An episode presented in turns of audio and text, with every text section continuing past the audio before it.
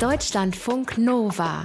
Eine Stunde Talk mit Sven Freger. Die Bora ist ein ganz besonderer Wind. Den gibt es zum Beispiel an der Adriaküste von Kroatien.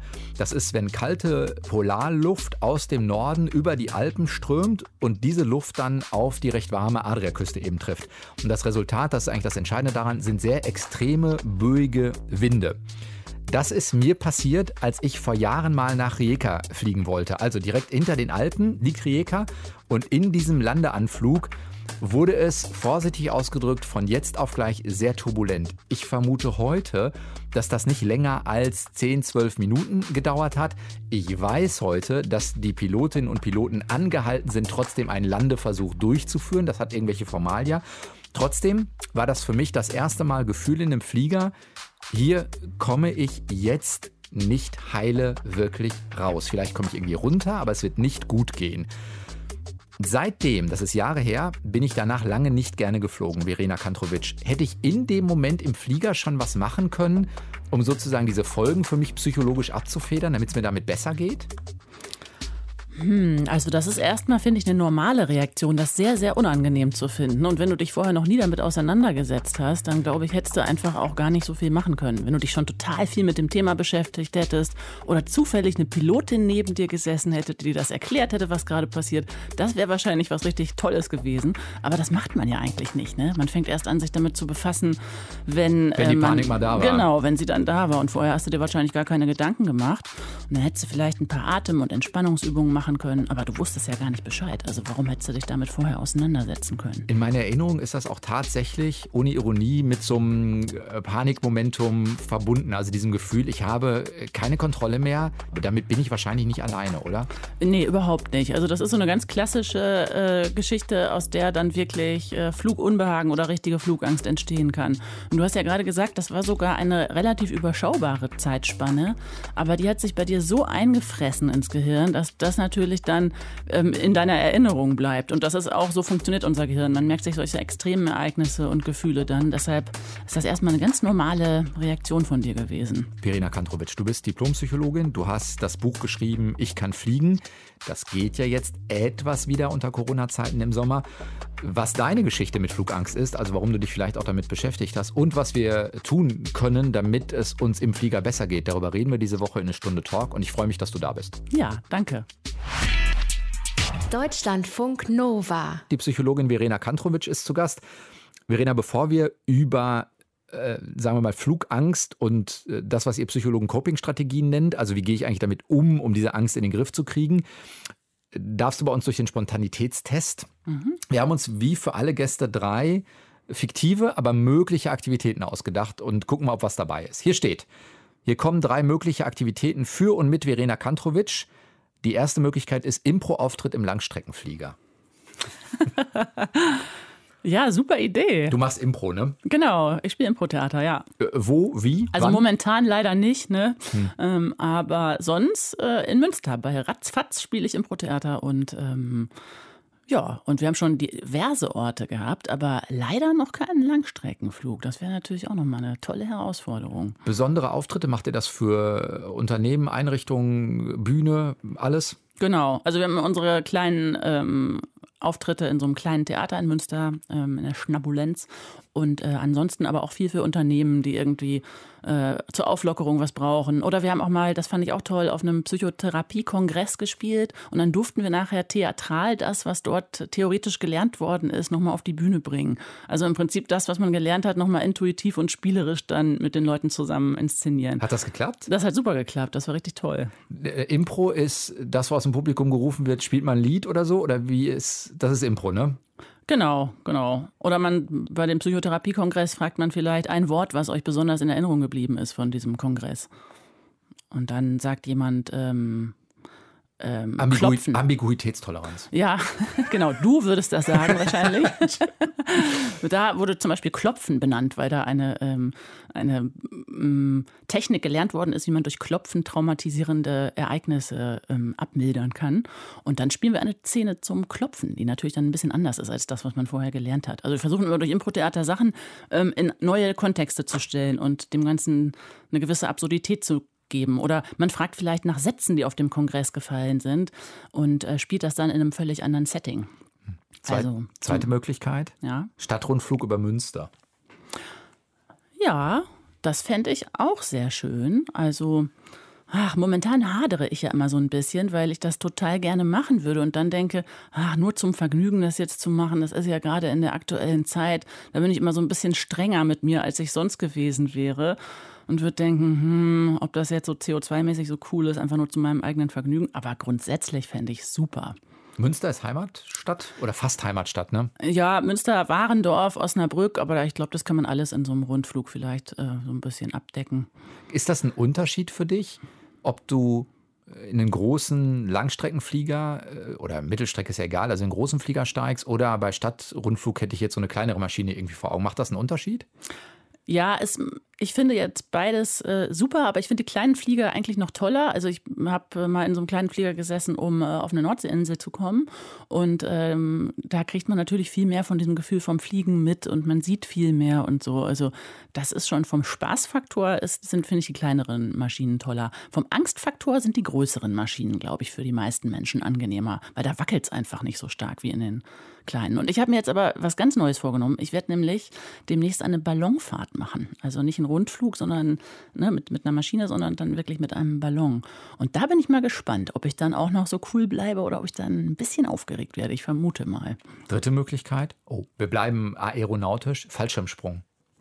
Das wäre mir, ne. Also da muss ich jetzt, äh, Ballonfahrt ist schon für mich wirklich das höchste der. Fallschirmsprung, äh, nee, dieser Thrill da irgendwie so runter zu äh, der Erde entgegenzurasen, ich glaube, das wäre dann nicht so mein Ding. Wenn du dich für eins entscheiden müsstest, Impro-Auftritt im Langstreckenflieger, Stadtrundflug, wir könnten eine Ballonfahrt äh, draus machen über Münster oder über die Region oder der Fallschirmsprung? Hm.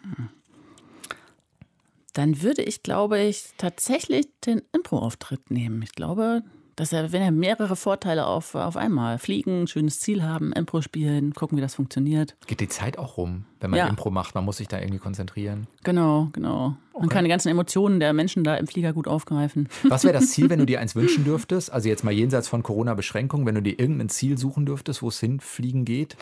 Ach, ich, das sind echt, das ist eine schwierige Frage. Ich glaube, ich würde gerne mal nach Kanada äh, fliegen. Ähm, und ansonsten bin ich großer Griechenland-Fan. Also das wäre auch schön. Kanada oder Griechenland.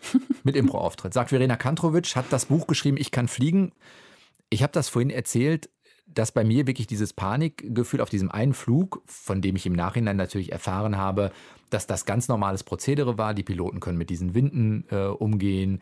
Ähm, die müssen diesen Anflug einmal machen, glaube ich, damit die hinterher sagen können, wir haben es versucht, bevor wir ausweichen, weil das dann Prozedere in Gang setzt.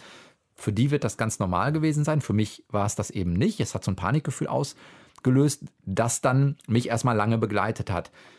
Gibt es diese Triggerpunkte tatsächlich? Also dieses eine schlechte Erlebnis, was dann dafür sorgt, dass Angst ausgelöst wird? Oder ist es was, was ich vielleicht vorher gar nicht in mir wahrgenommen habe, meine eigene Anspannung und es wird nur dadurch zum, ich weiß nicht, zum Leben erweckt oder so? Oder ist das eine falsche Vorstellung? Hm, also vielleicht so ein bisschen beides. Wenn man jetzt sowieso schon ein etwas ängstlicher Typ ist, man sitzt vielleicht schon mit einer Grundnervosität da, dann ähm, hast du natürlich schon vorher so ein bisschen Sorge. Und wenn dann noch eins draufkommt, zum Beispiel so ein Erlebnis, wo es wirklich wackelt und total ungewohnt ist und man dann noch durchstartet, das scheint ja so gewesen mhm. zu sein bei dir dann, ähm, dann ist das genau das bisschen mehr, was dann natürlich äh, dazu führt, dass ich dann wirklich Angst lerne. Also ich habe dann wirklich in diesem Moment die Angst gelernt. Und wenn ich schon vorher sehr angespannt war, dann lerne ich es natürlich noch mal eine äh, Runde schneller. Also es ist beides, so ein bisschen das, was ich mitbringe als Grundgefühl, ob ich schon vorher ein Unbehagen habe, aber auch ganz stark, also auch Leute, die völlig super entspannt waren, können natürlich durch so ein extremes äh, Erlebnis ähm, plötzlich eine Angst entwickeln. Also das ist klassisch gelernt, weil es ist ja auch vernünftig, Angst zu haben, wenn es wackelt und alles ähm, ungewohnt ist und die Geräusche total laut sind und ich plötzlich äh, gerade dem Erdboden näher kam und dann wieder nach oben komme. Also das ist ja eigentlich ein bisschen komisch, dann noch völlig super entspannt da zu sitzen und, und zu denken, wo ist mein Tomatensaft oder so. Gibt's, äh, ist das denn häufiger, dass Menschen aufgrund von so Triggererlebnissen oder Auslösererlebnissen eine Angst entwickeln? Oder ist es eher so, dass Menschen von vornherein eigentlich diese Angst mitbringen und sagen, ich steige erst gar nicht in den Flieger?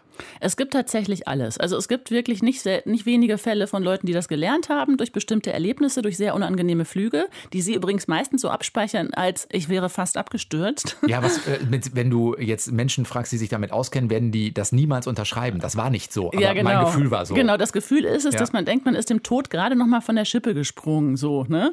Also das ist absolut klassisch. Das ist eine große Gruppe von Leuten, die dadurch eben plötzlich äh, Flugangst entwickelt hat. Und dann gibt es aber auch eine Gruppe von Leuten, die einfach Flugangst haben, rein Kraft ihrer Vorstellung. Und äh, ich gehörte zum Beispiel auch ein bisschen dazu, wobei bei mir auch mehrere Sachen zusammenkamen. Aber zum Beispiel meine Mutter. Meine Mutter ist nie in ihrem Leben geflogen. Sie wird auch nur fliegen, wenn einer von uns am anderen Ende der Welt irgendwie äh, fast Irgendwas stirbt oder so, genau, mhm. dann würde sie das machen. Aber ähm, sie ist nie geflogen und hat, äh, kann sich da schon alleine durch die Vorstellung gut reinsteigern in so eine Angst. Und das ist ja faszinierend. Ne? Also es gibt wirklich verschiedene Wege zur Flugangst. Wie war es denn bei dir? Bei mir war das so, ich habe immer meine Mutter sehr ausgelacht, weil ähm, ich dachte, das ist so sicher und wie kann man nur, und wir fahren irgendwie zehn Stunden im Auto an die Côte d'Azur, das ist ja wohl wirklich deutlich gefährlicher. Ähm, und dann saß ich aber plötzlich selber in einem Flieger und ähm, hab, war dann sehr überrascht, dass ich dann sehr schnell sehr viel Angst entwickelt habe. Also plötzlich dachte ich, warum ist das hier so eng? Warum wackelt das so? Was sind das für Geräusche? Ach du liebes bisschen, wie schnell sich das äh, der Erdboden entfernt, das ist ja fürchterlich. Ähm, warum geht der, warum geht die Flugzeugnummer so hoch und dann geht sie wieder ein bisschen runter und dann geht sie wieder hoch? Also ich hatte innerhalb sofort der ersten zwei Minuten massive Angst, ohne das vorher zu wissen. Bei deinem ersten Flug? Bei meinem ersten Flug, genau. Du warst wie alt? Ich weiß nicht, ob das eine Rolle spielt. Ähm, ja, das kann eine Rolle spielen. Ähm, in meinem Fall, also eigentlich war ich relativ entspannt, aber ich hatte eine kritische äh, Lebensereignis sozusagen. Ich hatte mein Abi gerade geschafft und dann ist man ja sehr aufgeregt und äh, ein neues Leben fängt an und so. Und das kann eben sein, dass durch so eine Grundaufregung ich dann auch schneller in so eine, ähm, auch in eine Übererregung komme. Und ähm, ja, ich bin dann eben, das war nach dem Abi eine, eine Fahrt, äh, ein Flug mit äh, Freunden. Bulgarien Goldstrand haben wir uns damals ausgesucht. Also ein Flug von drei, dreieinhalb ja, Stunden in Genau, etwa. genau. Und äh, da habe ich das eben gemerkt. Und ich hatte allerdings auch einiges dafür getan. Also wie das eben damals so war. Man hat ähm, immer wenig geschlafen, immer äh, viel Action gehabt und so weiter. Äh, ich glaube, wir haben sogar schon Karlsquell auf dem Weg zum Flughafen getrunken. Also so unvorstellbare Sachen aus heutiger Sicht irgendwie. Und dann habe ich mich schon super gut vorbereitet darauf, dass mein Körper so ein bisschen instabil war. Ich glaube, das war ganz entscheidend und ähm, hatte mich mit der Situation des Fliegens ja gar nicht auseinandergesetzt, weil ich ja ganz arrogant dachte, dass mich das natürlich überhaupt nicht betrifft und so. Und dann habe ich gemerkt, ach du liebes bisschen, was passiert hier? Und habe mein körperliches Unbehagen sofort auch mit dieser Maschine und im Flugzeug sitzen auch dann verknüpft und gekoppelt. Kann man sowas sagen wie, dass es oder welche verschiedenen Ängste ähm, es gibt? Ich äh, kenne das bei mir und auch von anderen. Es gibt, weiß nicht, diese diesen Moment, wenn die Tür zugeht, man das Gefühl hat, oh, jetzt ist ein geschlossener Raum. Mhm. Es gibt diese ähm, ja, klassische Angst vor Absturz, also was ist, wenn wir einfach aus dem Himmel fallen. Mhm. Dann natürlich auch aufgrund von äh, vielleicht Berichterstattung, vielleicht auch äh, minimal statistischem Restrisiko, sowas wie, oh, hier kommt ein Terrorakt, hat irgendeiner eine Waffe und jetzt passiert hier irgendwas. Also gibt es da systematisch Sinn, die zu unterscheiden, diese Ängste? Ja, ich glaube, das ist deshalb ganz schön, weil man sich dann so ein bisschen wiederfindet. Also ich habe das mal so unterschieden nach dem, was die Leute am häufigsten erzählen, so was ihre Angst ist. Also Absturz ist eine häufige Angst und natürlich vor allem, wenn ich schon mal was erlebt habe, was vermeintlich dem Absturz nahe war, ne? wie du das auch eben mhm. erzählt hast. Dann gibt es aber Leute, und das sagen sehr, sehr viele, habe ich auch gesagt, äh, die sagen nicht, ich habe Angst vor dem Absturz, sondern die sagen, ich habe Angst, die Kontrolle abzugeben. Ich bin einfach so ein Mensch, ich kann das einfach nicht ab, die Kontrolle abzugeben. Das fällt mir generell im Leben total schwer. Und deshalb, das ist einfach das, was das Unbehagen auslöst. Ähm, dann gibt es eine Gruppe von Leuten, die sagen, ich habe gar nichts, ich habe eher Angst, dass mit mir was passiert, dass ich keine Luft Luft mehr kriege oder dass ich ohnmächtig werde oder dass ich irgendwas ganz Peinliches an Bord tue oder so. Ne? Ähm, also da hast du eher die Angst vor der Angst, vor der Panik, vor der Ohnmacht oder wie auch immer. Ja, und dann, was du schon gesagt hast, Terrorangst, ähm, die dann wahrscheinlich auch allgemeiner ist. Aber das Komische ist ja, dass die Terrorangst vielleicht bei jemandem sonst nie da ist und nur im Flugzeug. Ne? Also wenn ich hier ähm, in Köln in die U-Bahn steige, ähm, habe ich das vielleicht gar nicht. Ne? Und das ist ja dann, das zeigt, dass es eben nur vorgeschobene Sachen sind. Wir suchen uns selber den Grund, warum wir Angst haben. Also ist auch ein Stück Rationalisieren dahinter, weil ich dann ja einen genau. Grund habe, warum ich die Angst haben darf. Ja, absolut. Und ich habe immer den Eindruck, dieses, wenn ich das von mir selber auch sehe, dass dieses äh, Sagen, ich kann die Kontrolle nicht abgeben, das hört sich irgendwie auch ganz gut an, finde mhm. ich. Ne? Also das ist irgendwie so eine schöne rationale Erklärung. Ich bin einfach so, ein, so eine Macherin, ich habe das gerne alles in meiner Hand und so. Und ich kann es einfach nicht ab, wenn ich das abgeben muss. Deshalb wird das von sehr vielen Leuten, glaube ich, genannt, weil es, glaube ich, relativ anerkannt ist. Ähm, und zu sagen, oh, ich habe total Angst, dass ich, äh, dass ich was Peinliches an Bord mache oder irgendwie da ohnmächtig werde oder ich habe Angst, dass das Ding abstürzt, das klingt so ein bisschen irrationaler. Ne? Mhm. Und das ist aber übrigens auch, was die allermeisten Leute wissen, dass ihre Angst keine Begründung hat. Also kognitiv wissen das die allermeisten und emotional fühlt es sich aber eben trotzdem ganz anders an. Gibt es diese, wie groß ist dieser Faktor der Angst vor der Angst? Also ich, ich kenne das bei mir auch, dass ich so manchmal, wenn ich an, das habe ich auch sehr lebhaft schaffen können eine gewisse Zeit lang, dass wenn ich an den Flug schon gedacht habe, mhm. äh, ich äh, physiologisch, also körperlich gemerkt habe, dass es was, was mir macht und mhm. natürlich die Vorfreude auf das, was dann da kam, unmens, immens gesteigert hat. Ähm, ist das auch typisch, dass das dazugehört? Oder ist das schon Stufe 2? Äh, du meinst, dass, dass, dass, ob das typisch ist, dass man vorher schon mhm. diese Ängste, ja, das ist äh, absolut typisch. Also das ist genau das, du hast dann schon das gelernt und dadurch, dass man dann, also die meisten Leute machen das dann so, sie beschäftigen sich mit dem Flug, denken, oh Gott, oh Gott, ich merke, dass ich jetzt schon wieder aufgeregt werde und dann äh, vermeiden sie das Thema weiterhin. Und das ist schon wieder eine neue Runde, um Angst gelernt zu haben, weil ähm, ich habe mich damit beschäftigt und bevor ich aber zum Beispiel einen Flug dann gebucht habe, mache ich es lieber doch nicht oder ich sage den ab oder so. Und dann die, allein das Gedankenspiel, dass, oh Gott, oh Gott, ich, wenn ich dran denke, ist es ganz schrecklich. Und wenn ich dann nicht mehr dran denke, ach, dann geht es mir gleich besser. Das ist dann schon wieder eine neue Runde, die ich dann gemacht habe, wo mein Kopf dann einfach nur Kraft meiner eigenen Gedanken äh, die Angst noch mal ein bisschen verstärkt hat. Und das Problem ist, dass wir, ich vergleiche das immer mit so zwar mit einer Landkarte. Also wir haben, wenn wir ähm, Flugangst haben, haben wir eine falsche kognitive Landkarte, die wir äh, intuitiv abrufen. Also ich habe irgendwie ganz viele schreckliche Bilder, Erfahrungen von dem Thema und ähm, ich denke daran und intuitiv greift mein Gehirn zack, zack, zack, zack, zack auf alles zu, was irgendwie grässlich ist. Geräusche, Wackeln, Absturzbilder, also kurz, Medien sind kurz ja auch. durchsacken war für mich auch lange Zeit so diesen, diesen Moment, wo man so ja, einmal kurz durchsagt, genau. oh Gott, wenn das nicht aufhört. Ja, genau. Und wenn die Angst nie wieder aufhört. Und all das denke ich dann in mhm. dem Moment, wenn ich an ein Flugzeug denke. Und das denke ich blitzschnell und intuitiv. Und die Kunst ist dann, oder die, die Herausforderung, das, und das gelingt auch sehr gut ist, wenn ich mich besser auskenne, dann habe ich eine bessere Landkarte davon. Dann fallen mir nämlich plötzlich ganz andere Dinge ein zum Thema Fliegen. Und auch die kann ich dann intuitiv irgendwann abrufen, sodass ich nicht mehr in diese Angstspur komme, sondern in eine ähm, interessante Spur und in eine äh, vernünftige und in eine total realitätsangemessene Spur. Also dann weiß ich einfach viel vom Fliegen oder von mir selber. Und vielleicht ist das auch noch wichtig zu sagen, wenn du jetzt so ein Typ bist, der eher Angst vor Absturz hast, dann musst du auch dich anders mit der Flugangst beschäftigen als jemand, der eher Angst hat, dass er kollabiert. Also es helfen tatsächlich, je nachdem, was so dein Schwerpunkt ist, auch unterschiedliche Methoden. Dein Buch heißt Ich kann fliegen. Du hast vorhin gesagt, auf deinem ersten Flug war dir das relativ schnell äh, klar. Äh, hat sich das körperlich sofort gezeigt? Also die klassischen Sachen, die man kennt, Anspannung, Schweiß, äh, Unwohlsein? Oder wie hast du es sofort gemerkt? Ja, absolut. Also ich bin ganz kalkweiß geworden und ähm, äh, bin weinerlich geworden. Ähm, habe auch gezittert. Also ich habe, ich merke das immer ganz stark im Bauch, wenn ich Angst habe. Also dass so klassisch ähm, der ganze Verdauungstrakt irgendwie so ein bisschen da niederliegt. Und ich bin total humorlos geworden. Also ähm, das ist auch bei, so klassisch, ne? Irgendwie, Ernstes Anzeichen. Ah, ja, genau. Wenn man irgendwie mit jemandem, der wirklich Angst hat, im Flieger sitzt und Witze macht, das kommt echt überhaupt nicht gut. Ne? Und meine Freunde haben mir da überhaupt nicht geholfen. Und dann haben sie versucht, auf mich einzureden und mich zu beruhigen. Ähm, das hat damals auch noch nicht so geholfen. Ich war einfach schon zu sehr in dieser Angst drin. Aber natürlich habe ich mich irgendwann auch wieder ein bisschen beruhigt. Das habe ich aber vergessen. Auf dem Flieger noch oder äh, also auf dem Flug noch oder nachher, als ihr gelandet seid?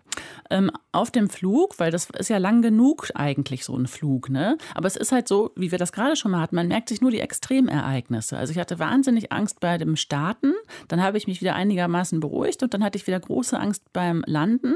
In meinem Gedächtnis ist aber nur in Erinnerung geblieben, dass ich die ganze Zeit Angst hatte. Mhm. Das war gar nicht so. Also ich war zwischendurch einfach nur, dass ich das irgendwie blöd fand und, und mich unwohl gefühlt habe. Aber ich hatte noch nicht die Aufmerksamkeit dafür, dass ich zwischendurch auch mal gar keine Angst hatte ähm, und mich mit meinen Freunden unterhalten habe. Und das ist auch was, was man lernen kann, durch das genauere Hinsehen zu merken, ach cool, ich habe gar nicht die ganze Zeit totale Panik, wie mein Gehirn und meine Erinnerung es mir immer zu äh, glauben macht im Nachhinein. Konntest du zurückfliegen? Ach, ich war sehr gut im Verdrängen. Ne? Und ich war ja auch mit meinen Freunden da unterwegs und habe das äh, erstmal sehr gut verdrängt. Und dann auf dem Rückflug habe ich wieder alles falsch gemacht. Dann hatte ich natürlich einen Tag vorher, dachte ich, ach du liebes bisschen, du musst ja wieder nach Hause. Ne? Und dann haben wir da äh, Cocktails getrunken abends, also der Flug ging nachts, Cocktails und Kaffee im Wechsel. Und wenn man was äh, schlecht machen will, dann ist das wirklich genau das. Also, ne, um ähm, angespannt zu werden, um sich instabil zu machen. Also ich dachte aber, das ist gut. Dann äh, habe ich mich so ein bisschen betäubt und bin so ein bisschen lustig drauf und so. Und äh, der Rückflug, den fand ich dann also eigentlich, ich weiß gar nicht, ob ich ihn noch schlimmer fand. Ich fand eigentlich, äh, ich fand den auch ganz furchtbar. Aber ich hatte ja keine andere Wahl. Das und es war überhaupt keine Besonderheit. Ne? Also im Gegensatz zu mhm. dir gab es überhaupt nicht bei diesem Flug irgendetwas, was ungewöhnlich gewesen wäre. Das Aber ich dachte, es sei ungewöhnlich. Ich habe tausend Zeichen an Bord gesehen, die total ungewöhnlich waren. Ja, auf einmal sind die Turbinen ein bisschen lauter, weil die irgendwie nicht rund laufen. Genau, das hat sich eben ganz anders angehört. Mhm. Auf dem Rückflug war dieses Geräusch, äh, auf dem Hinflug war das nicht da, jetzt ist es plötzlich da. Oder auch ähm, Oder die Stewardess, die äh, guckt irgendwie da angespannt. Ist was. Ja. Da ist was. Also die muss natürlich professionell sein, aber Klar. im Hintergrund äh, weiß die doch was. Das erkennst du auch gerade als Psychologin, dass man sieht, das ist eigentlich nur eine Maske, die die gerade aufsetzt, weil dahinter äh, steckt auch noch was. Genau, war ich damals noch gar nicht, aber ich bin mir sicher, dass ich mir zugetraut habe, das ja, trotzdem stimmt. zu erkennen. Hast nach dem Abi, genau. genau. Das heißt aber auch diese klassische Strategie, die viele anwenden, äh, im Sinne von André, man Rotwein oder ich werfe im Zweifelsfall auch eine Beruhigungstablette ein, würdest du sagen, sagen, dadurch kannst du es vielleicht überleben, diesen Flug, aber es ist keine nachhaltige Strategie, um es zu verbessern auf lange Sicht. Genau, also es ist überhaupt nicht nachhaltig, das hast du sehr gut gesagt. Also man kann das machen. Ich habe dann auch ähm, für den nächsten Flug, den ich hatte, habe ich auch Valium genommen dann. Ne? Ich war ja vorbereitet jetzt. Wenn schon, denn schon. Äh, genau. Ich hatte ja am Anfang null Motivation, irgendwie daran was zu verändern. Ähm, aber es hilft tatsächlich einfach gar nicht. Also man kann das machen und ich bin auch echt ein Freund davon, niemandem vorzuschreiben, dass er das auf keinen Fall machen soll. Bitteschön. Nur es, es hilft nicht. Das ist das, was so schade ist. Ne? Was hilft denn? Hilfreich ist, also ich habe immer gedacht, Augen zu und durch. Und ich glaube, das denken viele, weshalb man sich dann einen äh, einschenkt und so. Und es ist besser zu sagen, Augen auf und durch. Also dieses Motto wirklich zu beherzigen. Also sich genau anzugucken, zu sagen, yo, das ist jetzt mein Thema, ich habe da Angst vor und jetzt gucke ich mir das Thema ganz genau an. Ich ähm, beschäftige mich mit den äh, Fluggeräuschen zum Beispiel. Ich höre die mir vorher schon an. Das ähm, finde ich total hilfreich, sich vorher anzuhören, wie es sich so, was da so passiert und dann so einen Flug zu simulieren tatsächlich. Das kann man nachlesen, man kann es nachhören und dann an Bord die Dinge wiedererkennen. Ähm, das ist zum Beispiel eine von vielen Methoden. Das heißt auch das, was man in so Flugangstseminaren ähm, manchmal macht, diese, dieses Simulieren. Da gibt es manchmal so, gibt es glaube ich bei YouTube irgendwelche Videos oder so, wo man sieht, wie der Stress dann in den Menschen auch aufkommt, weil die schon sehr in dieser Situation drin sind. Aber eigentlich hilft es, weil es darum geht, kognitiv dagegen zu arbeiten, Dinge mhm. zu erkennen und sich damit auseinanderzusetzen. Ja, genau. Und ähm, du überschreibst halt diese neuronalen Verbindungen, die du vorher gehabt hast. Ne? Du hast vorher immer in Alarmbereitschaft dir irgendwas zurechtfantasiert, was dieses Geräusch bedeuten könnte. Und plötzlich erkennst du dieses Geräusch. Also ich fühlte mich dann total kompetent. Ich habe gedacht, ja sicherlich, jetzt wird gerade das Fahrwerk eingefahren. Selbst diese banalen Sachen waren für mich schon voll die Errungenschaft, das zu erkennen. Aber auch zu merken, zum Beispiel, wenn, der, äh, wenn die Pilotin Schub gibt und dann wieder weniger, dass natürlich man das an den Maschinengeräuschen hört. Die müssen durchgeklärt werden. Es kann manchmal sein, dass die nach dem Start erst in den Korridor müssen, bevor die auf ihre Reiseflughöhe starten dürfen. Ah, siehst du? Habe ich im Flugangsseminar Wollte ich gerade sagen, da ja. spricht ein Experte. genau. Ist mir erklärt worden. Ja, genau. Und ja. das ist einfach auch äh, schön, das zu wissen. Oder was ich auch ganz spannend fand, war, dass wenn man äh, einen Landeanflug hat über verschiedenen Oberflächen, das ist ja meistens so, dann hast du Wälder, Seen, Stadt, ähm, dann muss der Pilot, die Pilotin immer unterschiedlich äh, Schub geben oder das auch verringern. Und deshalb ist das Maschinengeräusch dann total unterschiedlich. Und deshalb hat man das Gefühl, jetzt wird es sehr langsamer und schneller. Und das ist alles, das zeigt, dass die korrekt arbeiten. Das zeigt nicht, dass das total unregelmäßig und seltsam ist, sondern dass es genau richtig ist und den Bedingungen angepasst ist. Und das, äh, da kann man so viele Sachen lernen. Und ehrlich gesagt, mir war das aber früher zu langweilig. Ich habe gedacht, ah, das hilft bei mir nicht. Irgendwie, was soll ich mich damit denn auseinandersetzen? Ich weiß einfach, dass ich trotzdem Angst habe. Also ich war da auch sehr. Ähm, Wie lange hat das gedauert, bis du dich dem gestellt hast? Sehr lange. Und zwar schon ähm, das war eigentlich schon nach meinem äh, Psych oder am Ende meines Psychologiestudiums, dass ich dann wirklich dachte, ey, das kann ja wohl nicht wahr sein. Jetzt musst du dich mal wirklich, du hast einfach irgendwie Flugangst, das ist so. Ne? Dann dachte ich, es ist schon gut, wenn man als Psychologin dann selbst zu seiner eigenen äh, Macke steht. Und ähm, ja, und dann habe ich mich ganz intensiv damit beschäftigt, äh, habe auch Bücher gelesen, habe mir dann Sachen angehört und habe dann immer mehr Expertise gewonnen, habe mich mit vielen Leuten unterhalten, mit Piloten unterhalten. Und das war dann äh, plötzlich ein total spannendes Thema für mich. Bist du in dieser Zeit zwischen Abi-Erfahrung oder danach, bis ähm, du dich dem gestellt hast, bist du geflogen in der Zeit oder hast du das dann vermieden?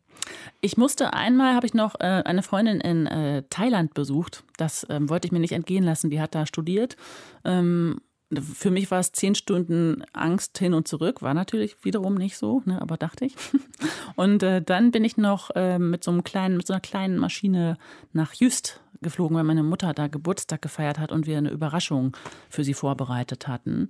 Also ich habe mich dann immer überwunden, wenn es sein musste, aber ich hatte null Motivation, mich mit meiner Angst zu beschäftigen. Deshalb war jeder Flug ganz schrecklich. Und das wurde erst besser, als ich dachte, ah, alles klar, ich beschäftige mich damit, ich gucke mir das jetzt wirklich an, ich lerne ganz viel darüber und ähm, finde das ganz toll, weil ich dann ganz viel über mich selbst gelernt habe. Also ich habe nicht nur meine Flugangst ähm, bezwungen, sondern ich habe ganz viele interessante Sachen über mein Denken dann nochmal äh, beobachten können, sozusagen. Ist das denn sinnvoll, beides zu machen? Also das ähm, Beschäftigen mit der Situation ist ja das eine, das kann man, genau wie du sagst, anlesen, ähm, sich dem aussetzen, also so sich Wissen draufschaufeln. Mhm. Das andere ist ja vielleicht nochmal ähm, diese Beschäftigung mit sich selbst zu sagen, du hast vorhin mal sowas gesagt, ja, vielleicht äh, bist du eh schon ein ängstlicher Typ oder irgendwie mhm. sowas, also zu gucken, wie reagiere ich denn auf vielleicht unbekannte Situationen? Also, weil das ja, das eine ist das Beschäftigen mit der Situation, das mhm. andere ist das Beschäftigen mit sich. Mhm. Ist das, also ist das zwei Seiten einer Medaille? Mm, ja, ich würde das so ein bisschen davon abhängig machen, worauf man Lust hat. Also jemand, der jetzt sagt, Mensch, das ist, ich muss zum Beispiel beruflich fliegen, da finde ich das voll in Ordnung, wenn er das Schnellprogramm wählt. Und es geht wirklich ziemlich schnell. Also wenn man diese Seminare zum Beispiel macht, das ist, der Vorteil ist, man hat eine Gruppenübung, man hat das, äh, man kann es so, sofort ausprobieren. Die sind schon super wirksam. Ähm, und übrigens, man kann es auch im Flugsimulator machen. Auch das ist total wirksam. Habe ich am Anfang hätte ich das nie geglaubt. Ich hätte dann gedacht, hä, wenn ich da drin sitze in so einem Flugsimulator, weiß ich auch, ich an mhm. Boden bin. Warum warum soll ich da Angst haben? Aber die Forschung zeigt, es funktioniert eindrucksvoll gut, fast genauso gut wie diese Seminare. Ähm, wenn ich jetzt jemand bin, der sagt, okay, ich muss jetzt gar nicht ständig fliegen und ich habe irgendwie Bock darauf, äh, mich selber ein bisschen besser kennenzulernen, dann würde ich denken, dann macht das Lesen und ähm, nachlesen und entsprechende Sachen dazu gucken. Ich habe in meinem Buch auch ein paar Ideen dazu äh, gesammelt. Dann macht das Spaß und Sinn. Aber man muss nicht die Auseinandersetzung wählen.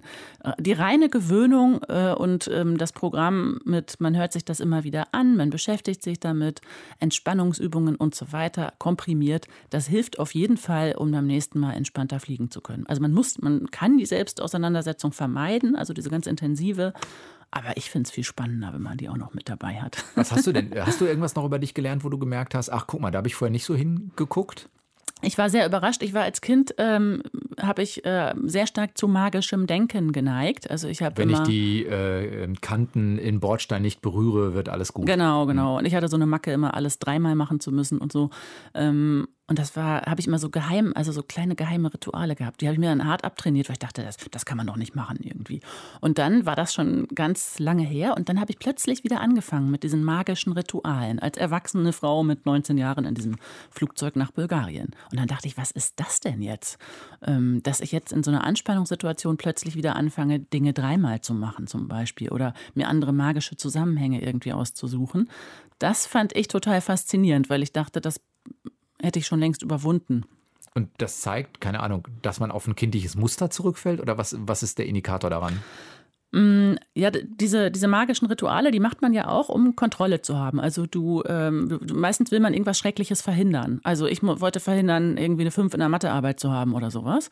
Und jetzt im Flugzeug kann man natürlich verhindern, dass das abstürzt. Das ist so die Idee dahinter, indem man irgendwie den, irgendwelche Schwingungen beeinflusst, indem man dies und jenes tut. Zum Beispiel drei Kaffee bestellt oder so. Ähm, und dieses Gefühl, Kontrolle zu haben, ist natürlich ein Versuch, mit Angst umzugehen. Weil wenn wir Angst haben, haben wir eben das Gefühl, wir, wir lassen plötzlich alles los. Wir sind total, wir haben uns selber nicht mehr im Griff. Und das ist einfach ein Versuch, das dann zu machen. Und das fand ich spannend, dass das bei mir dann immer noch als altes Muster da war, dass ich ähm, zu so einer irrationalen ähm, Bewältigungsstrategie geneigt habe. Ne? Das fand ich spannend. Aber das heißt, man muss es dann irgendwie schaffen, das, obwohl der Drang vielleicht da ist, beim nächsten Flug nicht zu machen. Also obwohl ich jetzt am liebsten drei Kaffee bestellen würde, zu sagen, ich nehme jetzt erst recht keinen Kaffee, ich nehme ein stilles Wasser. Genau, genau. Und das Also ist echt hart. Ja, total, total. Und vor allem, wenn man ja denkt, ich könnte es ja lieber doch vorsichtshalber machen, weil nachher ist das ausgerechnet jetzt, ne, das Mal, wo Wenn ich dann abstürze, Ja. na gut, dann Ja. ist es eh wurscht, aber Genau. Ja, also deshalb äh, würde ich denken, äh, das einfach nur zu lassen und sich sonst nicht damit zu beschäftigen, ist vielleicht wirklich zu hart. Aber das Coole ist, wenn ich irgendwann weiß, warum ich die Angst habe und wieso ich die nicht haben muss, dann brauche ich das gar nicht mehr. Dann komme ich gar nicht mehr in so in solche magischen Rituale oder in, in andere Verhaltensweisen. Also andere Leute werden ja sehr gereizt oder man hat dann zum Beispiel Terrorverdacht. Also das ist auch was. Wenn wir ängstlich sind, dann neigen wir dazu, ähm, tatsächlich ein bisschen mehr Vorurteile dann zu haben. Ne? Das äh, zeigen verschiedene Studien, dass wir dann, ähm, obwohl wir eigentlich aufgeklärte Menschen sind, plötzlich wieder in so mh, Schubladendenken manchmal verfallen können. Und auch das ist ja total spannend zu beobachten. Also zu denken, Mensch, ich habe jetzt Angst und jetzt denke ich gerade, der da hinten ist ein Terrorist. Das muss man sich mal überlegen. Und das sind ja auch tolle Möglichkeiten, das habe ich bei mir auch festgestellt, sich da mal selber zu beobachten und zu merken, das aufgeklärte Ich, was ständig durch die Welt läuft, das kann in einer Situation von Angst plötzlich ganz anders werden. Das, hat, das fand ich auch sehr erhellend und äh, und hat so mein Verständnis für solche Prozesse so ein bisschen auch erweitert oder meine Empathie vielleicht auch. Also dass es gar nicht darum geht, dass wir alle niemals Vorurteile haben dürfen, sondern dass wir, dass es cool ist zu verstehen, wo die manchmal herkommen und dass das viel mit Angst zu tun hat. wir haben gesprochen über, wie kann ich mich vorher kognitiv damit auseinandersetzen, wie kann ich mich vielleicht auch mit mir auseinandersetzen. Gibt es noch was, wo man sagen sollte, ah, das macht mehr Sinn, wenn der Tag des Flugs dann da ist, darauf zu achten? Du hast vorhin gesagt, irgendwie total groggy oder so in Flieger zu steigen, ist vielleicht nicht die beste aller Ideen? Ja, total. Also das ist wirklich schon, das klingt so langweilig, aber es macht total viel aus, wenn mein Körper in einem entspannten Zustand ist. Also wenn ich jetzt am Abend vorher äh, irgendwie gesoffen habe zum Beispiel, ist es nicht so günstig. Ähm, aber auch, äh, das fand ich auch äh, witzig, wenn man irgendwie zum Beispiel Hülsenfrüchte isst, dann weiß man, was dadurch passieren kann. Toilette. Genau. Oder halt Gase. Ne? Ach so, und Gase. Flatulenz. Flatulenzen, genau. Nicht Turbulenzen, sondern Flatulenzen. Und ähm, das ist im, im Flugzeug dehnen sich übrigens Gase besonders aus. Also alle Gase. Und wenn ich dann noch irgendwie was dafür getan habe, dann fühle ich mich natürlich allein deshalb schon total unwohl und habe dieses Grummeln im Bauch, was einfach nur dadurch kommt. Wenn ich dann im Flieger sitze, dann denke ich natürlich, interpretiere ich das umso mehr als ein Zeichen von. Und es ist mir Gefahr. vielleicht zusätzlich unangenehm, äh, dass ich so, oh, jetzt kriegen andere das mit oder irgendwie so, Genau. äh, also so ein Psychodruck noch. Total, total. Das ist ja total peinlich. Übrigens da, cooler Tipp, Lederhose anziehen, weil wenn dann irgendwie äh, was entweicht, dann ist das äh, hermetisch abgeriegelt. Dann ähm, äh, kann das sozusagen niemanden stören. Und wenn du die aber zu Hause ausziehst, fällst du dann tot um oder was? Hast du den Flug überlebt? ja, man muss das irgendwo gucken, wo man das dann kontrolliert äh, imitieren kann. genau, Weil- aber das fand ich wirklich, also wenn man jetzt weiß, wenn man Leute in Lederhose sieht, dann weiß man, das kommt von einem Tipp äh, im Travelbook. Ka- äh, erkennst du, wenn du heute im Flieger sitzt, sowas wie, wenn du durch die Reihen guckst, ah, ähm, na, Flugangst, Flugangst, Flugangst, also siehst du das den Menschen an? Ähm, nee, würde ich, also ich würde jetzt so, so überheblich wäre ich jetzt nicht, dass ich das sofort erkennen würde. Man sieht natürlich, wenn jetzt ähm, dann Händchen gehalten wird, dann plötzlich, wenn die Maschinen angehen, dann kann man schon davon ausgehen, aha, von den beiden einer oder beide. ne? Aber, äh, und klar, einige Leute, die wirklich richtig Angst haben, die haben natürlich die Schweißperlen auf der Stirn. Aber andere wirken total cool und das ist nur innerlich. Ne? Aber es gibt ja auch Leute, die, die pennen dann. Ne? Also da merkt man eher, die haben überhaupt keine Angst. Es gibt Leute, für die ist das Fliegen so im Alltag, dass wenn die sich auf den Flugzeugsitz setzen, die einfach einschlafen, weil das so, ein, so eine konditionierte Verbindung ist. Und das fand ich übrigens auch super faszinierend, nur um eine andere ähm, Richtung oder ein anderes Lernerlebnis im Flugzeug zu sagen. Es gibt Leute oder es gibt ein YouTube-Video, wo White Cabin Noise ähm, gespielt wird, zehn Stunden lang. Zehn Stunden lang kann man sich das Innere der Geräusche eines Flugzeugs anhören. Also einfach nur dieses Rauschen, was ja die meisten Leute sehr unangenehm finden. Für Vielflieger, die dann auch im Flugzeug häufig schlafen, ist das total super. Und äh, die können dann manchmal nur schlafen mit diesem White Cabin Noise und äh, machen sich das dann zu Hause an. Also wenn du auf diesem YouTube-Video guckst, dann begeisterte Kommentare. Endlich kann ich wieder schlafen und so. Kannst du dich an den Flug erinnern, auf dem es, weiß nicht, zum ersten Mal substanziell besser war? Wo du für dich sagst, ah, guck mal, es wirkt super? Ja, da kann ich mich genau dran erinnern. Und zwar war das, äh, als ich mit, äh, da lag eine Broschüre an Bord und ähm, das war überhaupt für mich der entscheidende Punkt, mich damit auch mehr zu befassen. In dieser Broschüre wurde erklärt, warum ein Flugzeug fliegt. Weil ganz heimlich, meine Intuition hat gedacht, das funktioniert nicht. Ja, ich weiß, es gibt überall Flugzeuge, die fliegen, aber in Wahrheit kann es gar nicht funktionieren. Es ist ein äußerst merkwürdiges Naturgesetz, was irgendwie sehr, sehr mh, hm, fehleranfällig ist. Und äh, in dieser Broschüre wurde dann abgebildet, warum ein Flugzeug quasi nach oben gesaugt wird, was das mit der Form der Flügel zu tun hat, dass es sozusagen zwingend ist bei der Geschwindigkeit und bei der Form eines Flugzeugs, dass das einfach nach oben gesaugt wird. Und das war für mich total erhellend. Und das war auch der, der richtige Antrieb zu sagen, ah, alles klar, das, das ist jetzt irgendwie nicht also ich hatte so, eine erste Ahnung von dem Verständnis. Und das hätte ich zum Beispiel überhaupt nicht gedacht, dass das Verstehen von Flugphysik für mich relevant ist. Ich war in Physik immer eine Niete, hat mich nicht interessiert und so. Und jetzt kann ich wirklich erklären, warum ein Flugzeug fliegt, was das mit dem Bernoulli-Prinzip zu tun hat und äh, so weiter. Kannst du das in zwei Sätzen eben zusammenfassen?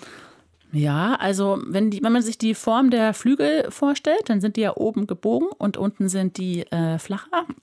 Und äh, Luftteilchen haben die Eigenschaft, äh, immer gleichzeitig anzukommen. Also wenn die dann sozusagen gleichzeitig losflitzen an der einen Seite, dann ähm, müssen die gleichzeitig ankommen. Und deshalb müssen die Luftteilchen oben schneller sein als die Luftteilchen unten, damit die gleichzeitig, ne, die müssen ja über so eine kleine Wölbung drüber laufen und müssen dann eben schneller flitzen. Also die und diese schnellere Luft äh, führt dazu, dass weniger Luftdruck ist und unten und dann eben das Flugzeug dadurch nach oben gesaugt wird. Aber dann könnten Flugzeuge ja nicht auf dem Kopf fliegen, wenn das so wäre.